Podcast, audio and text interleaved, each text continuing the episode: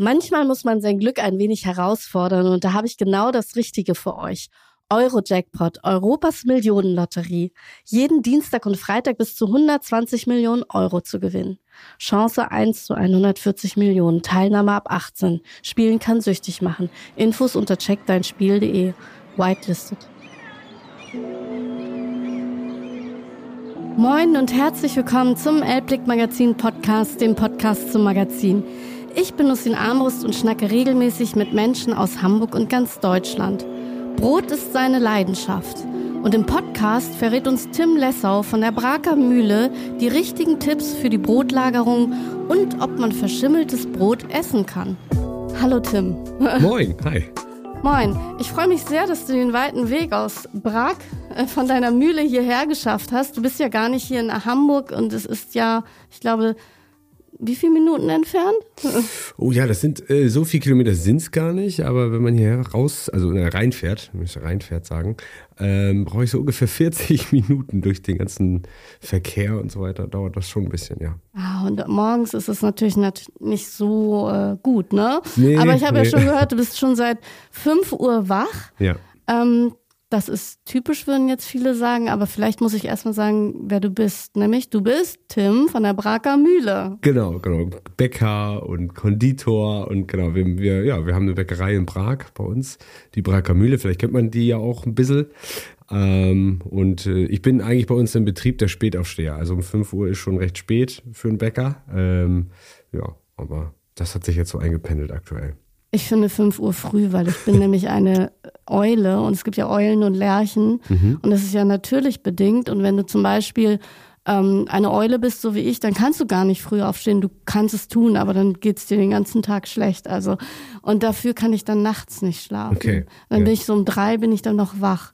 Aber da stehen Bäcker normalerweise wieder auf. Ja, richtig, das ist korrekt. Oder eigentlich um, schon, schon um zwei. Schon ein bisschen früher, genau, ein ja. bisschen getaktet bei uns. Und ja, damit dann jeder morgens äh, die frischen Brötchen bekommen kann, ist da natürlich ein bisschen Arbeit nötig. Und äh, ja, deswegen muss man früh anfangen. Wir haben ja hier einen Podcast, man kann dich nicht sehen, aber wer dich sehen würde, würde wissen, du bist noch sehr jung. Ja, kann sein. Ja, ich weiß nicht. Kommt äh, an. Ich weiß nicht, fragt man ja. Männer nach, seinem, nach dem Alter, Frauen? Ich bin, ich, ich bin jetzt 34. 34, das ist jung. Ja. Und ihr habt einen Generationswechsel auch gehabt. Du hast mhm. es von deinem Vater übernommen, der mhm. ist jetzt ja, mein Vater ist 56 geboren, da müssen wir kurz rechnen. Ach, ich bin schlecht in Mathe, aber das können die Hörer ausrechnen. ja, ja genau. aber ähm, ja, also das ist äh, ja genau. Wir sind im Generationswechsel. Wir sind ja ein klassischer Familien, Familienbetrieb. Äh, wir sind jetzt die sechste Generation und ähm, ich mache das jetzt mit meinem Bruder zusammen und meine Eltern sind aber natürlich auch noch im äh, Betrieb aktiv. Also so als Hobby. Ich glaube, irgendwann ist das auch ein Hobby ähm, und äh, wenn man mein Vater könnte sich, glaube ich, aktuell nichts anderes vorstellen, macht natürlich ein bisschen was nebenbei und so weiter, auch äh, spielt Tennis und, und, und, Karten und solche Dinge, aber er kommt halt immer wieder zurück zur Bäckerei. Und so stelle ich es mir eigentlich vor, ist eigentlich ein schöner Familien, äh, also schönes Familienunternehmen und schöner Generationswechsel. Und äh, ja, das ist auch mein Ziel quasi für die nächste Generation. Zwei Söhne, äh, die das dann hoffentlich vielleicht irgendwann auch so übernehmen wollen, ja.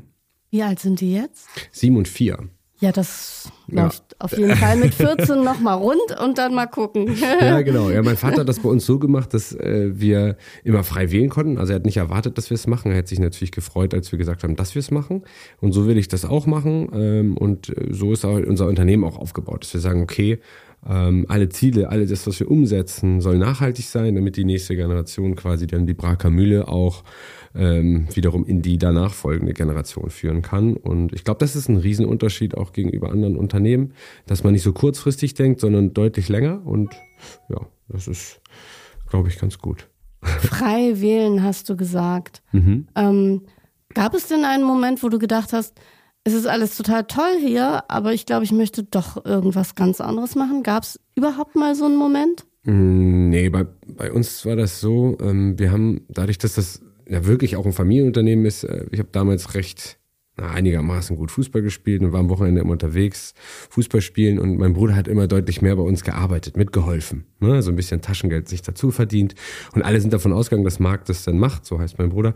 Und äh, bei mir war das so, ich war nicht so viel im Unternehmen. Und als ich dann gesagt habe, dass ich Bäcker werden möchte, ich war recht schlecht in der Schule, muss man dazu sagen. so, und äh, als ich dann gesagt habe, ich will Bäcker werden, war mein Vater dann schon ein bisschen überrascht. Und hat sich natürlich super gefreut, aber er war überrascht und äh, dann ging das für mich richtig los. Dann hat auf einmal auch die schulische Ausbildung, also als Bäcker lernt man ja, also man arbeitet ja und man geht da in die Berufsschule. Auf einmal hat das alles für mich Sinn gemacht und dann ähm, ja, bin ich da, glaube ich, ganz gut durchgekommen. Also ich bin dann irgendwann äh, der, ein, der beste schleswig-holsteinische Jungbäcker gewesen und so ging das dann halt immer weiter. Ne? Da habe ich so das Ding gefunden, was, was äh, mir sehr, sehr viel Spaß gemacht hat. Das hatte ich vorher nicht und ähm, ja, seitdem bin ich auf diesem Weg unterwegs und ja. Ich finde es das interessant, dass es erst später kam, also dass man dann erst merkt, oh Mann, das kann ich ja.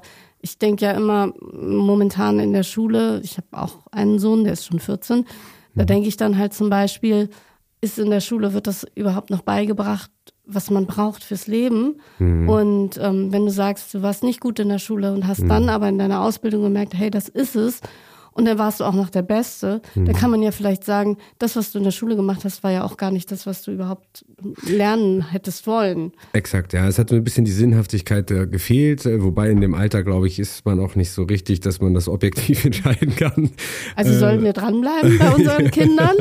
Ich glaube, ich glaube man, man, ist es enorm wichtig, dass man da diese Grundbasics äh, quasi bekommt. Ähm, aber ich glaube, es ist im, im Leben immer so, dass man irgendwie für sich seinen Sinn finden sollte und äh, oder das wäre schön, wenn man es hat. Ähm, und dann, dann macht die Tätigkeit an sich natürlich am Ende des Tages ja auch einfach mehr Sinn. So. Und ähm, das ist, glaube ich, das, was ich dann gefunden habe. Und äh, ja, das ist jetzt seit, seit 2005 ist das gewesen, seit 2005, also 5, 2005 bin ich in die Lehre gegangen habe dann Bäcker gelernt, Konditor gelernt, äh, dann habe ich äh, noch Zivi gemacht. Ich bin, glaube ich, der letzte deutsche Zivi so gefühlt. Wo denn? Was denn? Wo denn? Also äh, im, im, Altenheim. Und, ah, okay. Ja, ja, das war auch eine sehr, sehr wichtige Erfahrung für mich. Ja. Ich finde das auch gut, dass man das äh, macht. Hast du dann für die vielleicht auch noch nebenbei Brot gebacken? Wir haben in der Tat äh, mhm. ein bisschen Brot gebacken, aber nicht deutsches Brot, weil wir haben mit Algeria zusammengearbeitet. Ah. Und dann haben wir zusammen da unsere beiden äh, Leidenschaften quasi zusammengetan getan und haben in der Pfanne Brot gebacken, so Fladenbrot. Mhm. Fand ich ganz spannend. Und wir waren, ich war in der Tat dann auch für die Verpflegung der, der, der, der Bewohner zuständig. Und äh, ja, also das macht dann, schließt sich auch wieder ein bisschen der Kreis.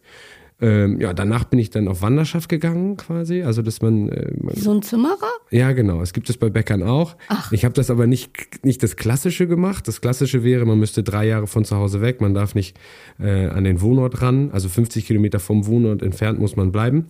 Da darf man nicht drüber. Das heißt, ich hätte Hamburg nicht mehr betreten dürfen quasi. Das wollte Doof. ich nicht. Äh, ich habe hm. das aber anders gemacht, so ein bisschen moderner, sag ich jetzt mal. Aber das war wichtig. Ich war im, im, in Irland, ich war im, im Sauerland. Äh, ich habe hier in Hamburg auch in verschiedenen Bäckereien gearbeitet äh, und dann war ich noch in Österreich und da habe ich natürlich ganz viel Erfahrung gesammelt und bin dann mit dem Wissen nach Hause und habe da dann mein Bäckermeister, Betriebswirt des Handwerks gemacht und um, später noch den Brotsommelier. Also so zieht sich das quasi durch seit Lehre. Ich versuche gerade nachzurechnen, weil du vorhin gesagt hast, wie alt du bist und dann denke ich, hast du doch mit 18 irgendwie angefangen, weil du warst im Ausland, du hast Zivi ja. gemacht, du bist gereist, du hast die ganzen Dinge, die du eben gesagt ja. hast, Ausbildung gemacht, Betriebswirt gemacht. Es dauert doch alles. Ja. Oder hast du es einfach im Schnellverfahren? Es ging, es ging ja so nach und nach. Also es hat sich ja wie so eine Kette so durchgezogen. Und äh, ja, ich bin ja, ich habe ja Realschulabschluss gemacht. Das heißt, ich bin dann mit 16 im Grunde genommen habe ich dann angefangen. Da hat man natürlich einen Vorteil, äh, also zeitlichen Vorteil gegen, gegenüber den Abiturienten. Ich war sowieso nicht gut genug fürs Abitur zu dem Zeitpunkt, ähm, aber äh, das ist natürlich ein Riesenvorteil gewesen. Habe ich drei Jahre Lehre gemacht und dann äh, sind auch meine Freunde und dann haben die auch ihr Abitur gehabt. Ich hatte dann schon eine Lehre und so zieht, zieht sich das dann halt einfach durch. Und, und so kommt es dann zeitlich wieder hin. Ja, so passt das dann. Du musst nur früh genug anfangen. Früh genug anfangen. Ich habe ja auch eine Lehre gemacht. Ich bin ja Hotelfachfrau, hilft mir jetzt nicht nicht wirklich. Ne? Aber doch, nein, es hat mich was gelehrt, weil jedes Mal, wenn du etwas machst, dann nimmst du ja was daraus mit. Ja, voll. Deswegen mhm. bin ich nicht so, wenn Feierabend ist, ist es für mich nicht schlimm. Mhm. Also wenn es noch nicht ist. Mhm. Weil man lernt ja mh, mm, länger zu arbeiten. Man lernt, über seine Grenzen zu gehen mhm. und so. Und ich glaube, das lernt man auch im Altersheim, wenn man dann Zivi macht, dann lernt man Demut wahrscheinlich oder ja. ähm, man lernt das Miteinander vor allem.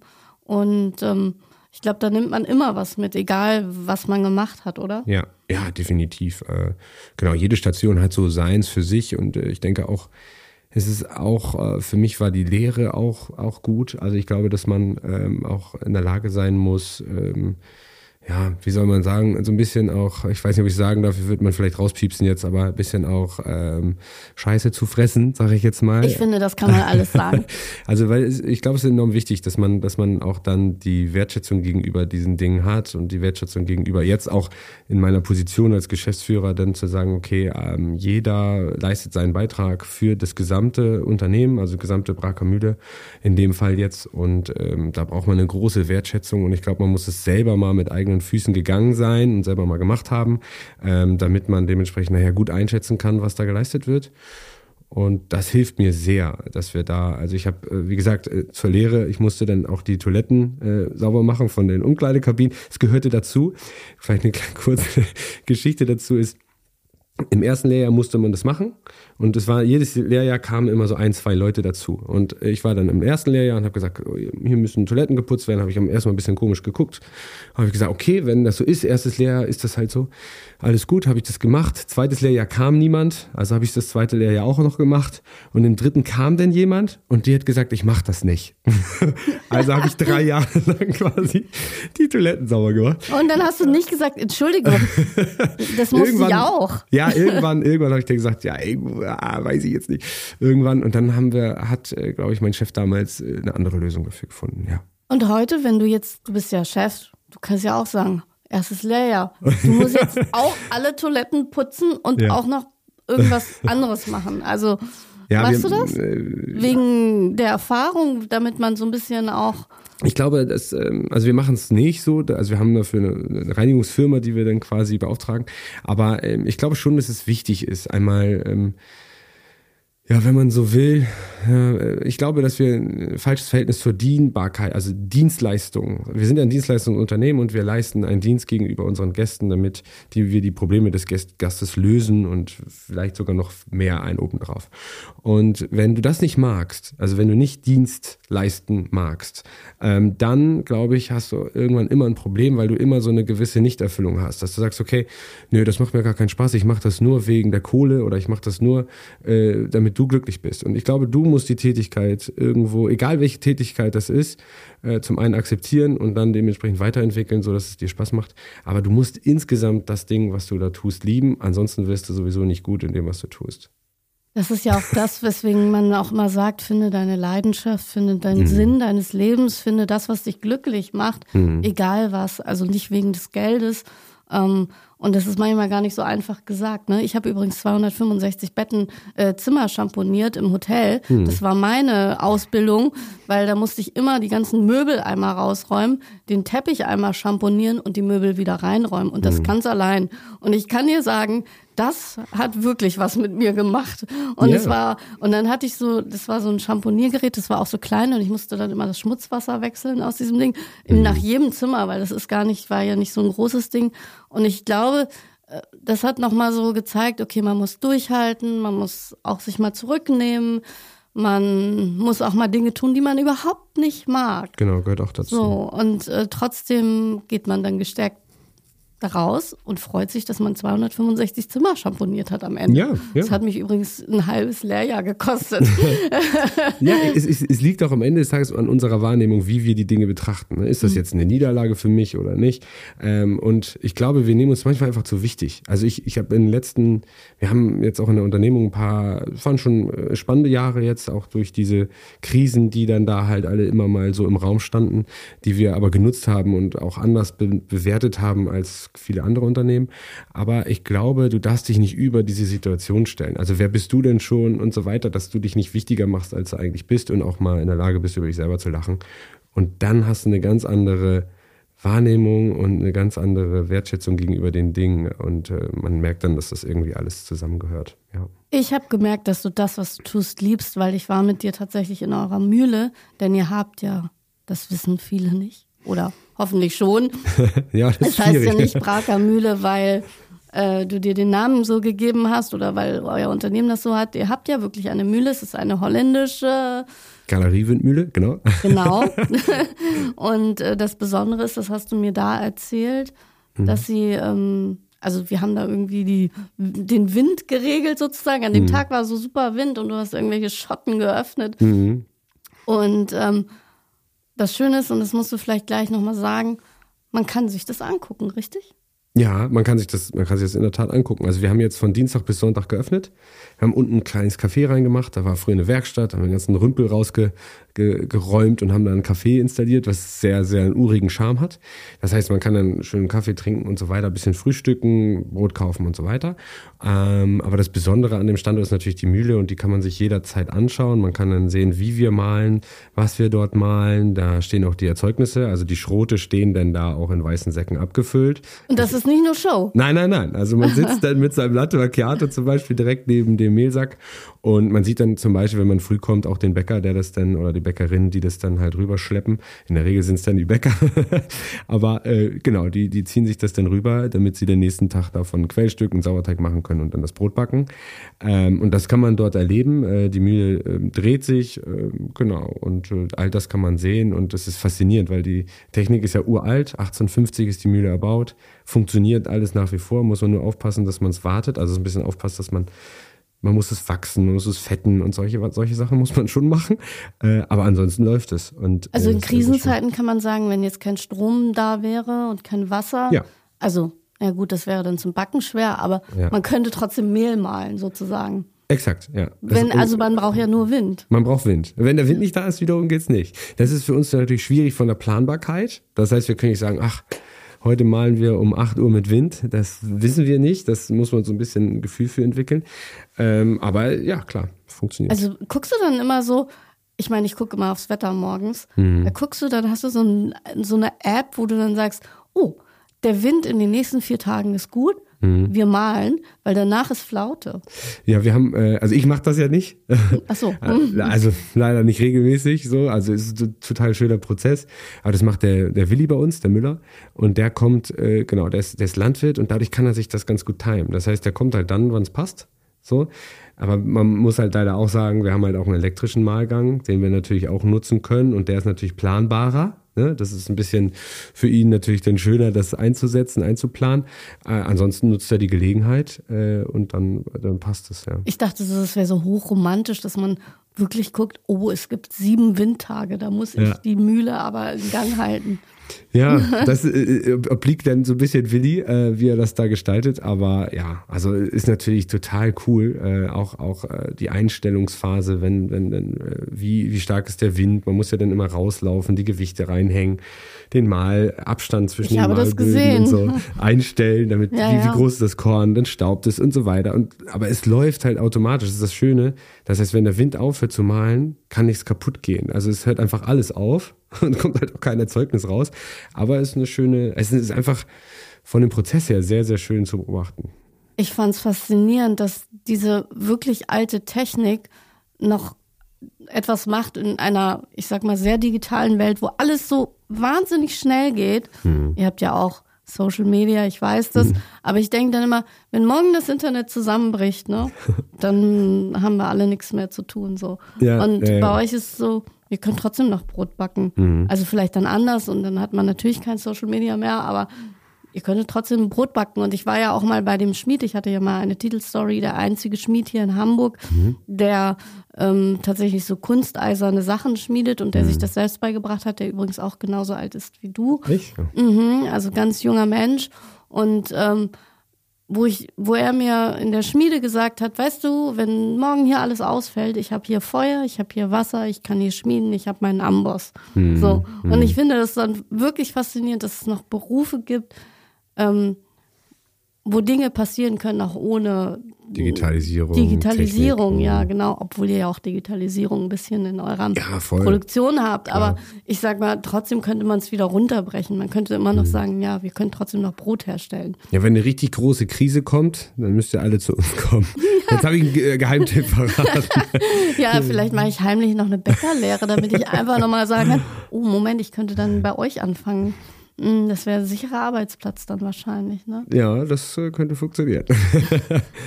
Bist herzlich eingeladen, jederzeit. Ja, also ich denke darüber nochmal nach, ähm, weil ich finde schon, dass man in diesen Zeiten, in der alles so schnelllebig wird, ähm, doch diese wirklich tollen Berufe nicht vergessen darf. Aber ich, und das ist auch ein Thema, mit, das ich ansprechen wollte, junge Menschen für das Handwerk begeistern. Mhm. Das ist, glaube ich, wahnsinnig schwer. Also du bist ein total sympathischer Typ. Ich würde direkt bei dir anfangen. Deswegen. Sehr gut, Ähm, danke. genau, das, das, du hast auch viel Wertschätzung. Ich habe gesehen, ihr habt eine Tafel in der Halle, wo steht vielen Dank. Da fühle ich mich, obwohl ich gar nicht da arbeite, schon wertgeschätzt, wenn ich das lese. Und ähm, ich glaube, was, was machst du noch, damit Menschen das Handwerk wiederentdecken? Weil das ist nicht so leicht, weil früh aufstehen, wie du gesagt hast, es ist auch eine körperliche Arbeit. Und ähm, da muss man irgendwie auch so den Willen haben. Ja, definitiv. Also ähm, man muss natürlich ähm, schon so ein paar Attribute auch mitbringen. Also äh, man muss auch durchhalten. Man muss, also ich weiß genau, wie das bei mir war in der Lehre, als ich angefangen habe, dass das für mich natürlich eine Umstellung war, von der Schule dann ähm, in die Lehre, in das Arbeitsleben zu kommen. Äh, Ich glaube, dass deutschlandweit so ein bisschen so ein paar Fehler gemacht worden sind, äh, was das angeht, weil wir werden Handwerker in der Zukunft benötigen. Ich glaube, dass es jetzt aktuell gerade einen riesen Trend gibt für ich stelle etwas her, ich mache etwas, äh, ich geht, geht ja los mit Eigentierhaltung. Äh, Jeder hat jetzt Hühner, so, also oder viele bei Habt uns. ihr welche? Ja, ja, wir haben auch Hühner. Ah, gut. Aber ihr hattet schon früher Hühner. ja, das war schon. Also genau, wir haben natürlich eine ganz enge landwirtschaftliche Beziehung auch. Äh, Meine Mutter kommt aus einer landwirtschaftlichen Familie. Habt ihr auch Kühe? Äh, also mein Onkel hatte Kühe, jetzt nicht mehr. Das wird ja auch immer weniger. Das verändert sich ja dann auch Wir wiederum. trinken ja auch keine Milch mehr. Genau, genau. Also es wird spannend. Aber nichtsdestotrotz, den Ackerbau wird man ja in der Zukunft auch benötigen. Ähm, Wir da- da- brauchen mehr Hafer. Genau, ja, für Hafermilch, genau. Äh, Also das sind ganz, ganz spannende, da haben wir natürlich immer eine enge Beziehung zu.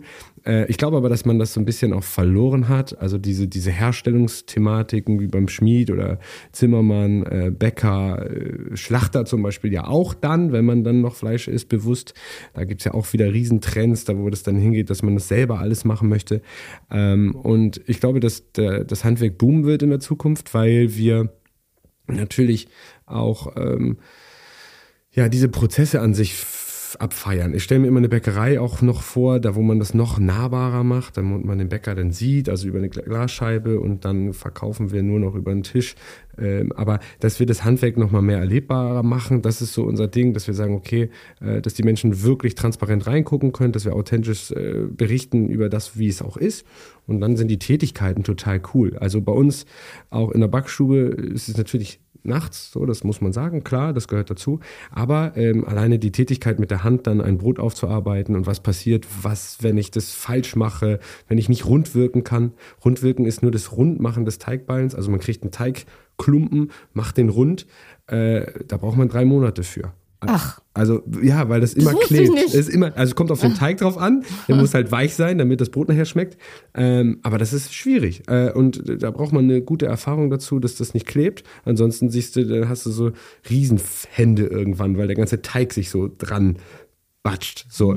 Und das sind viele Tätigkeiten, die man lernen kann. Ähm, und äh, deswegen ist das Handwerk, Handwerk einfach cool. Wir versuchen darüber zu berichten und dann begeistern wir schon viele junge Leute auch. Also auch unsere Ausbildungssysteme sind gut. Wir, haben, äh, wir bilden zum Beispiel eine Systemgastronomie zusätzlich aus. Wir haben das alles dual. Also man kann studieren und die Ausbildung machen. Da haben wir in den letzten Jahren viele Menschen ausgebildet, die das dann beides miteinander verbinden, das Studieren und das Handwerk klappt super. Ähm, und so kriegen wir immer wieder junge, tolle Menschen rein, die dann wiederum das äh, Unternehmen auch nachhaltig verändern. Weil das ist der Clou an der ganzen Geschichte.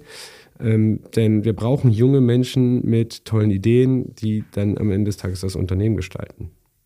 Also du bist auch offen, wenn jetzt dein Azubi sagt, hör mal, das ist irgendwie total blödsinnig, das ist so mhm. verbohrt und so alt, das können wir neu machen. Dann ja. sagst du, ja, warum nicht? Also hörst es dir natürlich erstmal an, aber bist ja, du dafür also, offen? Ja, also wir, es ist ja so, dass wir, also das ist ja auch ein Generationswechsel. Wie führt man ein Unternehmen? Früher ist es im Grunde genommen so geführt worden, äh, und da mache ich niemanden einen Vorwurf, nicht falsch verstehen, aber es war so hierarchisch, also von oben nach unten. Ich kenne das. Ne? Also, ich habe schon Töpfe an den Kopf gekriegt. Ja, genau, solche Dinge. Ja, das ist schon krass, aber. Ja, also das war normal. Man hat nichts gesagt als Auszubildender, weil man dachte, ja gut, man hat Scheiße gebaut, kriegt man halt einen Topf ab. Genau. Äh, ja, also ich, ich, ich weiß auch ein paar Szenen, die jetzt so ein bisschen, die sollte man vielleicht nicht machen, aber. Ähm, Machst du nicht, nee, ich weiß. Nee, nee aber, aber, aber von der Grundstruktur her schon es ist so eine gewisse Unterwürfigkeit darunter und das, das wollen wir nicht. Das heißt, das haben wir komplett verändert. Wir sind quasi bubblemäßig organisiert. Das bedeutet, wir haben unser Organigramm, unsere Organisation ist nicht von oben nach unten, sondern wir sind quasi in Kreisen organisiert, in verschiedenen Verantwortungsbereichen. Das heißt, jeder ist gleichwertig, wir reden alle auf Augenhöhe miteinander. Ähm, für mich gibt es den Namen Azubi eigentlich gar nicht, sondern es sind natürlich Menschen, die noch nicht so diese Erfahrung gesammelt haben und manche Tätigkeiten halt noch nicht können, weil sie noch nicht so lange da sind. Ähm, aber sobald sie eine Tätigkeit drauf haben und die besser beherrschen als andere, äh, ist das der Wert, den man dann nachher reingibt. Und ähm, deswegen ist das Organisieren, die Organisation in Verantwortlichkeiten organisiert alle auf Augenhöhe. Das ist das Ziel. Das gelingt nicht immer. Das ist auch klar. Das ist ja eine Vision, ein Ziel, ein Weg. Ähm, aber dadurch äh, haben wir eine ganz andere, eine ganz andere Perspektiven. Ja, weil ähm, meiner Meinung nach entwickeln junge Menschen ähm, aufgrund ihrer Nichterfahrung andere Lösungen, die in der Regel äh, besser sind als die alten Lösungen, die wir schon vor längerer Zeit gebildet haben. Das heißt, wir brauchen dieses Neue. Es gibt so einen Spruch, ich kriege den vielleicht nicht ganz zusammen, aber wenn jetzt so fünf erfahrene Leute zusammensitzen und sagen, es geht nicht, muss ein neuer kommen, der nicht weiß, dass es nicht geht und der verändert es dann so, wie es dann am Ende des Tages sinnvoller ist für die gesamte Organisation zum Beispiel. Irgendwie so geht dieser Spruch. Ja, ja, ich weiß, was Aber, du meinst, weil er nicht weiß, dass es genau. Grenzen genau, gibt. Genau, er weiß nicht, genau. Und deswegen geht er drüber. Deswegen mhm. wächst er über sich hinaus. Deswegen geht er in einen Flow-Zustand. Deswegen äh, macht er Dinge komplett anders. Äh, wenn er dann in der Zielsetzung die richtige Intention hat, dass er sagt, ich möchte das Produkt besser machen, möchte die Qualität verbessern oder, oder, ähm, dann äh, wird es auch was. Also es liegt natürlich ganz, ganz viel in der Voreinstellung und ähm, Erfahrungen können manchmal auch hinderlich sein. Ja. Das denke ich manchmal auch. Deswegen höre ich auch manchmal, was mein 14-jähriger Sohn zu sagen ja. hat, weil da kann man sich dann manchmal Dinge raushören mhm. und denkt so, ah ja, stimmt, habe ich gar nicht drüber nachgedacht. Ja, also mein Großer auch. Ja. Dann sagt er, ich entscheide über. Und ich so, ja, hat er recht.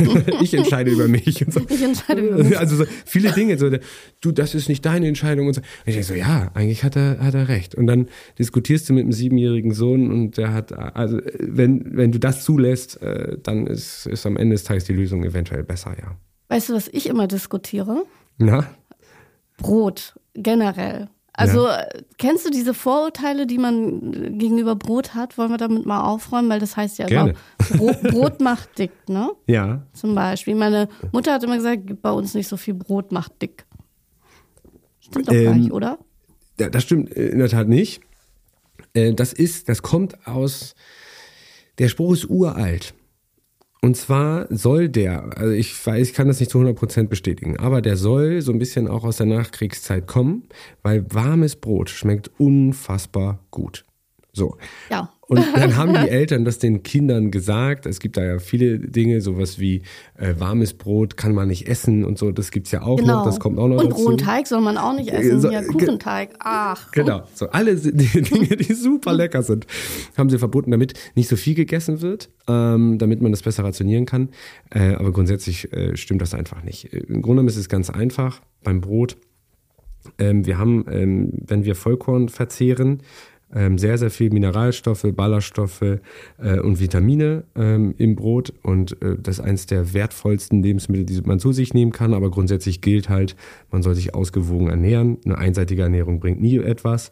Ähm, und dann äh, steht dem nichts im Wege. Auf der anderen Seite ist es so, dass wir natürlich in Deutschland viel süße Dinge essen. Ja, das ist klar. Also ich liebe das Franzbrötchen, aber wenn man sich davon am Tag fünf reinhaut, ja, dann hat man halt auch ein paar Kalorien auf dem Zettel. Äh, das ich muss man wissen. Liebe Kuchen. Ja, also das, das und am halt liebsten mit Sahne. Ja. Und dann ist natürlich auch die Frage, was passiert dann mit dir, ne, wenn du jeden Tag Kuchen isst. Mhm. Und meine äh, Online-Follower wissen das. Ich esse jeden Tag Kuchen und ich poste ihn eigentlich auch jeden Tag. Ja. So, und dann passiert natürlich was. Und dann kann man sagen, okay, Kuchen macht auch immer dick. Ja, man muss das, man muss das so ein bisschen einschätzen. Also ich glaube, dass wir, ich glaube, das Problem äh, ist, dass wenn, wenn, wenn, also unsere Gesellschaft quasi äh, wird ja äh, dicker, das ist so, das ist, glaube ich, auch bewiesen. So ein bisschen amerikanischer wird das ja dann auch. Es ist so, dass wir, glaube ich, einfach grundsätzlich zu viel essen. Ähm, die, die, die Lebensmittel, die wir heutzutage anbieten, sind sehr, sehr hochwertig zum Teil, nicht immer, aber Industrieware würde ich jetzt mal ausklammern.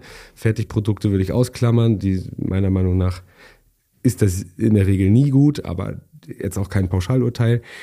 Wichtig ist, dass man irgendwann ein Sättigungsgefühl entwickelt. Und dafür ist zum Beispiel Vollkorn natürlich das A und O. Ballaststoffe entwickeln ein Sättigungsgefühl und dadurch essen wir ein bisschen weniger. Und das ist es dann am Ende des Tages. Da muss man nur gucken, dass man dann genug Vitamine, Ball äh, Vitamine Mineralstoffe ähm, und andere essentielle Dinge zu sich genommen hat in der Zeit. Ja. Ich habe ja auch mal gehört, man soll irgendwie Obst essen, das so Regenbogenfarben hat, wenn man sich also okay. so, so in einem Regenbogen ernährt. Ja. Ist immer gut. Deswegen habe ich Regenbogen-Gummibärchen hier hingestellt. Oh, oh ja, ja. Die, äh, ob die so gut sind, die, weiß ich nicht. Nein, sind sie nicht. Ja, also aber, klar, also ich verstehe das und ich glaube, ähm, es kommt aber, dieser Spruch kommt eben von der älteren Generation. Mhm. Und ich glaube, das ist auch eben etwas, was so in den Köpfen und, drin ist. Ne? Und aus Amerika kommt viel, weil, aber in Amerika, wie gesagt, wird Brot auch, also die essen ja nicht das, die haben ja gar nicht das die haben ja gar nicht die Brotkultur, die wir haben. Nee, ja? die haben sehr viel Weißbrot. Die ne? haben sehr viel Weißbrot und dann noch gesüßtes Weißbrot. Das ah, heißt, okay. die setzen Zucker dazu im Teig. Das muss man nicht machen und das sollte man auch nicht machen. Es sei denn, man, man stellt jetzt ein Franzbrötchen her, dann ist das ein Genussprodukt für mich, das klammert man aus. Aber in Amerika ist die Grundnahr das Grundnahrungsmittel schon gesüßt. So und äh, ja, das muss man halt wissen. Und deswegen äh, kann man sowas in Amerika gut vertreiben und da verkauft sich auch ein Buch mit dem Titel super. Äh, das ist klar. Aber äh, das ist äh, kompletter Quatsch. Und mhm. ähm, eine Scheibe Brot zum Beispiel von einem ganz normalen Mischbrot hat mehr Ballaststoffe als ein Apfel. Also Ach. Das ist also, auch, äh, wusste ich auch nicht. Also, du weißt viel über Ernährung, wir können uns bestimmt noch Tipps holen. Deswegen meine zweite Frage ist, wenn mein Brot an einer Ecke schimmelt, kann ich es wegschmeißen oder kann ich es abschneiden? Äh, das sollte man in der Tat wegschmeißen. Ehrlich? Ja. Oh Gott. Ja. Meine Mutter hat das früher immer abgeschnitten und uns gegeben. Ja, geht auch. Also, Aber ich äh, lebe noch. Ja, eben. Also ich glaube, dass auch da die Dosis macht das Gift, hat mein Opa immer gesagt. Ne? Also ist immer so ein, so ein Grad zwischen vielen Dingen. Aber der Punkt ist, eigentlich sollte man sowas wegschmeißen, aber damit es nicht schimmelt, äh, also Brot schimmelt grundsätzlich gar nicht, es sei denn, man bewahrt es falsch auf.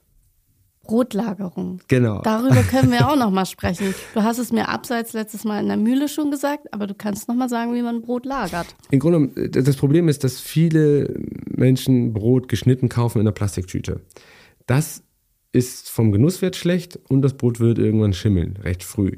Ähm, Brot, ein gutes Brot muss eine sehr, sehr gut ausgebackene Kruste haben. Davor muss der Teig sehr lange gereift haben mit Sauerteig, Pulisch, Vorteige und so weiter. Kann man ganz viel machen, das Bäckerthema. Das heißt, wenn der Kunde jetzt in den Laden kommt und sieht ein Brot, dann sollte das eine sehr, sehr ansprechende Farbe haben und eine dicke Kruste. Man sieht das. Das sieht einfach sehr, sehr cool aus, weil es viele Farben hat, es glänzt und von so richtig dunkel bis hell gelb, so. Das muss in einem Brot sein. Und wenn man da drauf drückt, dann knackt das, aber richtig. So, also ich könnte es jetzt nicht, ich habe jetzt leider kein Brot mit, das ist natürlich schlecht, aber es knackt. Wir können in die Braker so. Mühle Geschäfte hier in Winterhude fahren und nochmal genau, ein da muss Brot einfach knacken. Ja, ein Brot kaufen, um zu sehen, wie es dann knackt. Genau, ja. dann haben wir eine dicke Kruste und in, wenn dann das, die Krume, das Innere des Brotes gut gemacht ist, dann ist die sehr, sehr saftig und weich und wattig. Wenn wir das essen, haben wir einen Crunch und das saftig weiche. Das ist für uns super angenehm, dann noch tolle Aromen dazu und dann ist ein Brot eigentlich perfekt. So. Dieses Brot allerdings, wenn man das jetzt lagern möchte, sollte man einfach nur anschneiden, auf die Schnittkante stellen, auf dem Holzbrett und darüber vielleicht ein Kuchentuch, äh, ein Küchentuch, Entschuldigung, ein Küchentuch und äh, dann ist das völlig ausreichend. Weil, ein trockenes Küchentuch ja, aber. Nicht nass, nicht nass. Ja, weil der Punkt ist ja, wir möchten die Kruste behalten. Und die Kruste, die wird langsam immer weicher, weil das Brot von innen nach außen austrocknet und dann wird die, wird die Kruste immer ein bisschen weicher. Wenn man das jetzt einpackt in eine Plastiktüte, dann wird die irgendwann die gleiche Konsistenz haben wie das Innere, also so nichtssagend wattig, wenn man so will. Also so, man hat ja dann keinen Crunch mehr. Dann geht die Feuchtigkeit aber nicht aus der Tüte raus, kondensiert auf der Plastiktüte. Dann wird es so nass, weich. Äh, das Brot wird sogar vielleicht sogar richtig weich. Und dann fängt es an zu schimmeln, genau an der Stelle. Und, und dann kommt meine Mutter und schneidet es ab. Genau, genau. Und dabei hätte es nicht einfach nicht geschnitten kaufen sollen. Oder ja. nicht in Plastik lagern. Oder einfach nur mit einem Küchentuch abdecken auf einem Holzbrett. Genau. Und dafür muss das Brot aber gut genug sein, damit es dann dementsprechend halt auch lange genug hält. Das ist alles. Ja. Was hast du denn aber für einen Tipp jetzt? Das Brot ist nun schon ein paar Tage alt. Es ist doch irgendwie hart geworden, trotz meiner Lagerung. Mhm was mache ich damit? Weil niemand isst gerne hartes Brot. Das stimmt. Äh, da gibt es auch einen Spruch, äh, oh, den komme ich jetzt nicht drauf. Ähm, Brot ist nicht hart, kein Brot, das ist hart, aber das kommt auch nämlich aus der Zeit, aber so. egal. Ähm, nein, ganz einfach gesagt. Ähm, man, Nochmal man, aufbacken? Ja, also das kann man auf jeden Fall machen. Ähm, man muss dann nur wissen, dass man das dann schnell essen muss. Also, Achso, man kann es nicht aufbacken und kann es nochmal drei Tage lagern. Nee, das würde ich nicht machen. Nee, oh. da, dann wird es noch trockener. ja, so. dann können wir damit vielleicht noch äh, Fußball spielen. ja, genau. Irgendwann wird es dann schwierig, aber da gibt es auch viele Dinge. Ich würde empfehlen, einmal mit Wasser rüber, also einfach vielleicht ganz schnell unter den Wasserhahn halten, dann in den Ofen, 200 Grad, 10, 15 Minuten, so dass das irgendwie knackig ist. Ja, 10 würden vielleicht reichen, wenn das dann noch vorgeheizt ist. Das machen ja auch viele falsch, heizen den Ofen nicht vor. So, der muss halt heiß sein. Ähm, genau, dann äh, ja, nimmt die Krume, also das Innere, die Stärke des Wasser wieder auf und dann ist es wieder saftig und so weiter. Es knackt auch wieder, alles cool. Nur das Problem ist dann, das sollte man dann wirklich schnell essen, weil das Brot dann sehr, sehr, sehr, sehr schnell altert, weil diese Stärke, die im äh, Brot verkleistert worden ist, dann noch mehr aufgebrochen ist und alles ganz, ganz, ganz schnell wieder verliert. Im Grunde sieht man das beim Toastbrot immer ganz gut. Ein Toastbrot kann man nur einmal toasten danach ja, wird's recht hart. Wird's schwierig, ja. ja, genau. Okay. Ja, aber was machst du denn? Also kann man dann, wenn es jetzt wirklich super hart ist und man hat's aufgebacken, ist es immer noch äh, nicht mehr hart, also es ist dann schon wieder hart, mhm. dann gibt's eigentlich keine Rettung mehr, ne? Dann ja, also ich mache gerne so Croutons. Ah. Also ich schneide die dann äh, einfach kleine, kleine Würfel, brate die an in der Pfanne, bisschen Butter drauf, Salz, bisschen Knoblauch und dann hat man einfach mega leckere Croutons und das ist alles gut. Kann man es auch selber sich reiben zu Brotmehl? Man kann das auch machen. Also kann man das? Also wir machen das, genau, stimmt, das habe ich vergessen. Ähm, wir machen das bei uns auch in der Backstube. Das heißt, alles, ja. was, was Brot, das nicht verkauft worden ist, nehmen wir ja zurück aus, aus Nachhaltigkeitsgründen, Geschmack, Geschmacksgründen und Frischhaltungsgründen, äh, schreddern das klein, so wie du gesagt hast, rösten das nochmal ab damit wir mehr Röstaromen haben im Brot, weil das ist super wichtig fürs Brot. Es muss sehr, sehr lecker sein. Ähm, also kriegen wir die Röstaromen ins Innere des Brotes hinein und dann schmeckt das Brot besser. Ähm, und das kann man neben zum Brotbacken, ja. Ich habe jetzt auch nochmal übrigens, mein Tipp übrigens ist Tomate, also, Brotsalat. Tomatenbrot, ja. Ja, wenn schlecht. du äh, Tomaten und äh, ein bisschen Mozzarella und das klein hackst mit einem alten Brot zusammen mhm. und da ein bisschen Olivenöl und ein bisschen Balsamico raufgibst, ist der Hammer. Das stimmt. Tomate, das Brotsalat. Ja, das Brot kann man immer. Immer. Kommt immer aufs Brot. Es darf an. nur nicht verschimmelt sein. Ja, das, äh, ne, das wissen wir sein. ja jetzt, dass wir es dann vielleicht doch nicht mehr nehmen. Und, und für die Hobbybäcker ist das wirklich ein guter Tipp. Das alte Brot wieder in den Teig, da kann man aber nicht so viel reinmachen. Nur so 10 Prozent, sage ich mal, maximal auf den Teig. Ähm, das wäre viel. Das wäre schon viel. Äh, und dann das hat sehr, sehr viele Vorteile, weil das Wasser wird besser gebunden, wir haben mehr Geschmack im Teig und dadurch eine längere Frischhaltung des Brotes. Das ist das Geheimnis eures Brotes. Ja. Hast du das jetzt verraten? Ja, ist nicht ah, so schlau. Egal. Egal. Egal. Naja, du willst ja auch dieses Handwerk voranbringen, da kann man ja auch mal ein paar Tipps geben. Eben. Ich wollte nochmal, meine Podcasts sind eigentlich nicht so lang, aber ich muss dich einfach nochmal fragen, ich muss es einfach nochmal wissen, Brotsommelier. Mhm ich, wenn ich das Leuten erzähle, die lachen drüber. Ja. Weil sie denken, noch, noch was, was ist das? Gibt es einen Brotwein und hat er einen Abgang oder was ist das überhaupt? Und du bist einer von ganz wenigen, weil ich glaube, mhm. es gibt nur 44 oder gibt es jetzt mittlerweile, mittlerweile mehr? gibt es ein bisschen mehr. 48? Nee, wir sind jetzt insgesamt in Deutschland ungefähr so 100. Ja. 100? Mhm. Okay, wann habe ich den Artikel gelesen? Ja, das ist ein bisschen her, das ist ein bisschen her. Oh Gott. Ja. Naja, ja. gut, aber 100 ist ja auch schon mal was, ne? Aber trotzdem ist es ja was Besonderes. Was ja, machst du Fall. damit? Also was machst du? Kommen dann Leute zu dir und sagen, heute nehme ich ein Schluck Brot. Äh, also ich bin, ich bin, äh, also die Ausbildung ist ähnlich wie beim Weinsommelier. Ne? Also man muss grundsätzlich Bäckermeister sein, also Vorkenntnisse haben. Und dann wird man sensorisch geprüft, ob man in der Lage ist, überhaupt Brot auseinanderzuhalten. Äh, also man muss. Ehrlich, so ja. wie bei Wetten das mit so einer Brille und Ja. dann ist Brot drauf Ja. und dann musst du das verkosten und dann musst du sagen, das ist aber ein Sauerteig. Exakt, ja. Also wir in der Prüfung äh, sechs Brote, alle beschreiben, was sind die Inhaltsstoffe, wie riecht das Brot und so weiter. Das muss man alles, äh, also wie schmeckt es, wie riecht es, wie sind die Testverfahren und so weiter. Das wird alles äh, durchgetestet, äh, Farbprüfungen und so weiter. Wenn ich jetzt nicht weiß, dass das Dinkel ist, äh, weil ich glaube, es ist Weizen, dann äh, habe ich als Brotsommelier natürlich nichts äh, da zu suchen, ist klar. Ähm, und ansonsten, wie gesagt, ist es so, dass wir natürlich das Kulturbrot, äh, das Kulturgut Brot äh, schützen wollen in Deutschland. Das heißt, wir sind im Grunde genommen Brotbotschafter. Ähm, und äh, das ist enorm wichtig, weil wir haben eine sehr, sehr lange Kultur. Brot ist in Deutschland etwas super Besonderes. Gibt es nirgendwo auf der Welt. Diese Vielfalt, diese Eigenarten, sehr, sehr regional, sehr, sehr, sehr viele Unterschiede. Und wir sind gegen das Einheitsbrot. Also Industrieware führt automatisch zu einem Einheitsbrot. Also wenn wir jetzt alle unser Brot bei Lidl kaufen, dann äh, wird Lidl diesen Markt übernehmen und wir essen dann immer das Lidl-Feinbrot. Oder Rewe Oder, oder Rewe oder wie auch Aldi. immer.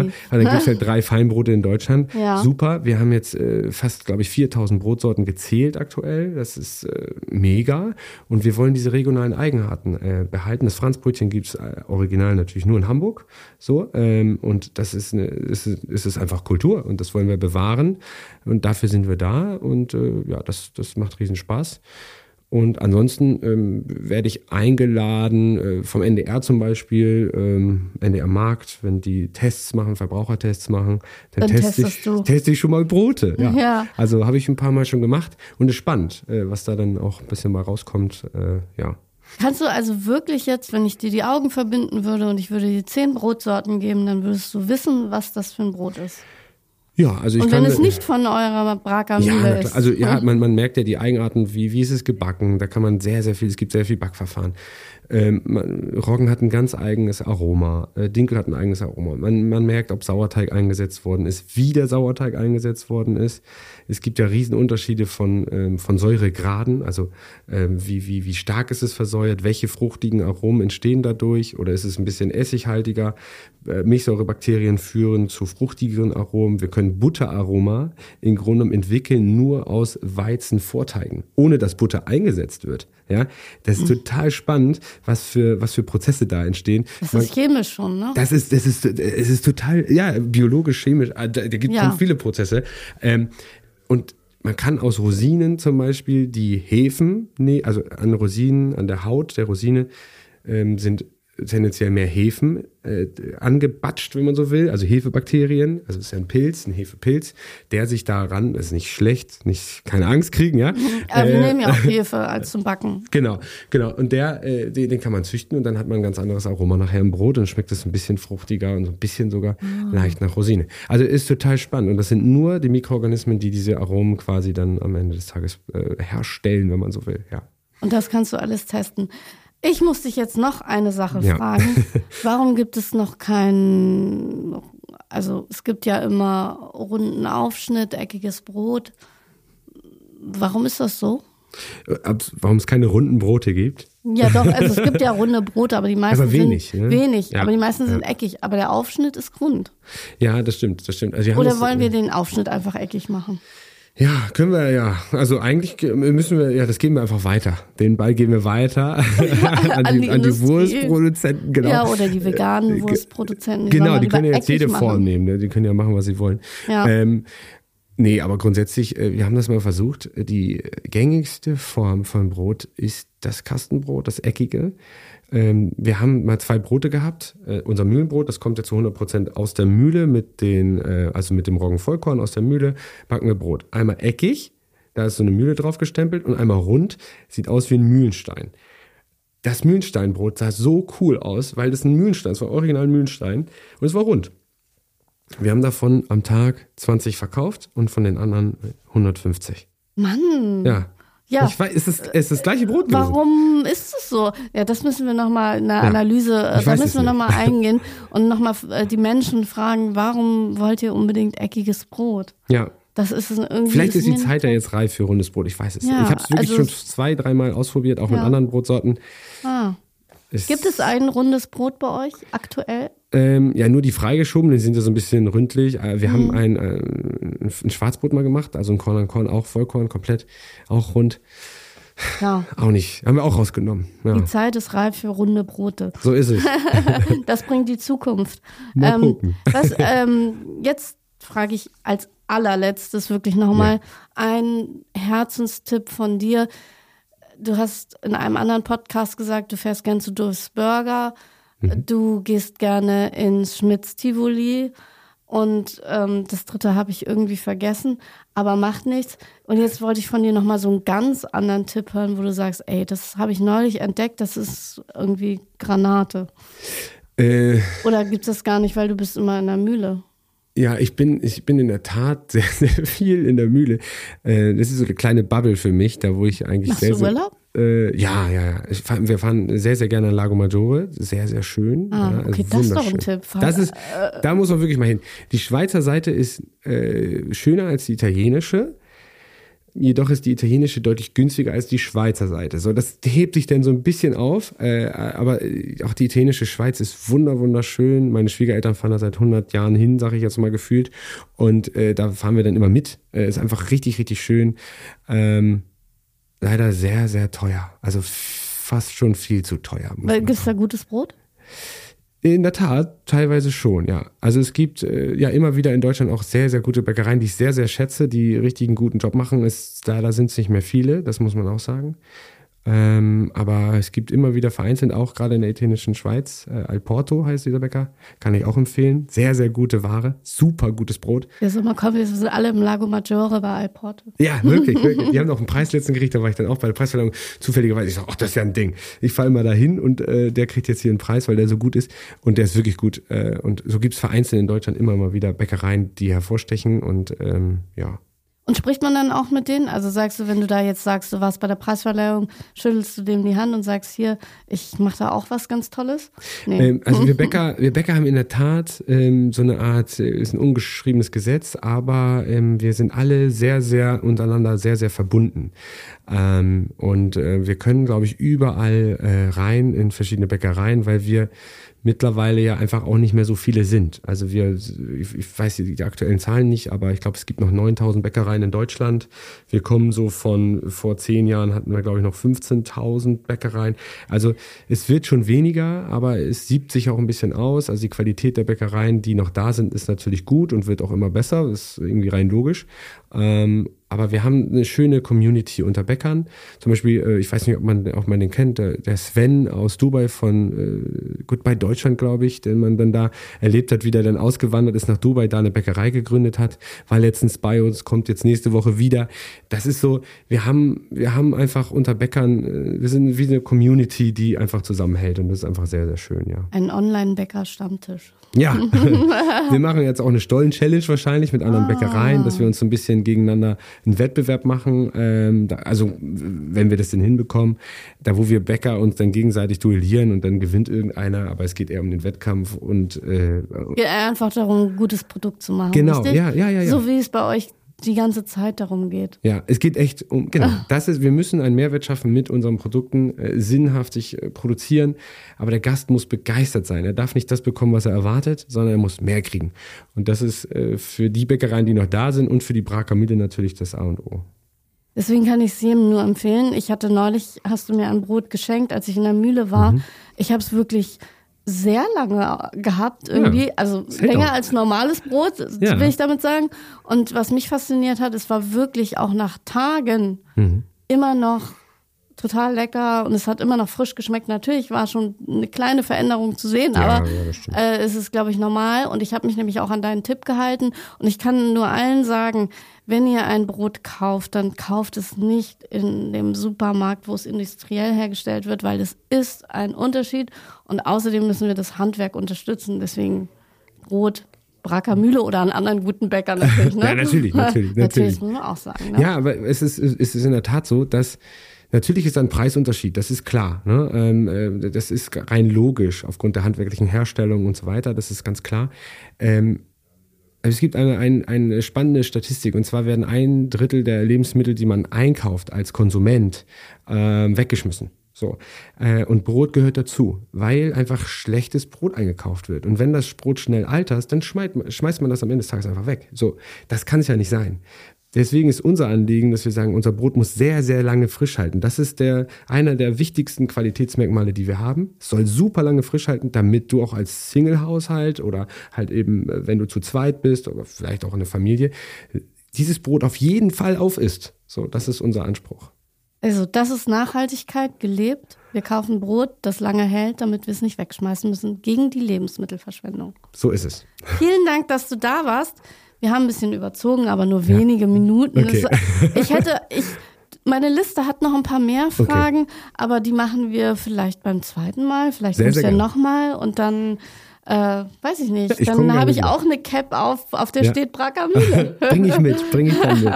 Wenn du mich okay. nochmal einlädst, bring ich Ja, natürlich. Ach so, und dann wollte ich auch noch sagen, Du hast auch noch einen Podcast, also wer von mhm. deiner Stimme nicht genug bekommen kann, der kann auch brutale Bäcke hören. Gibt's den Richtig. noch? Ja, ja, ja. Ja, dann, also den kann man auch noch hören. ja, sehr, lustig. sehr gerne. Hört mal rein. Ja, den finde ich auch lustig. Also Gut. vielen Dank. Dankeschön.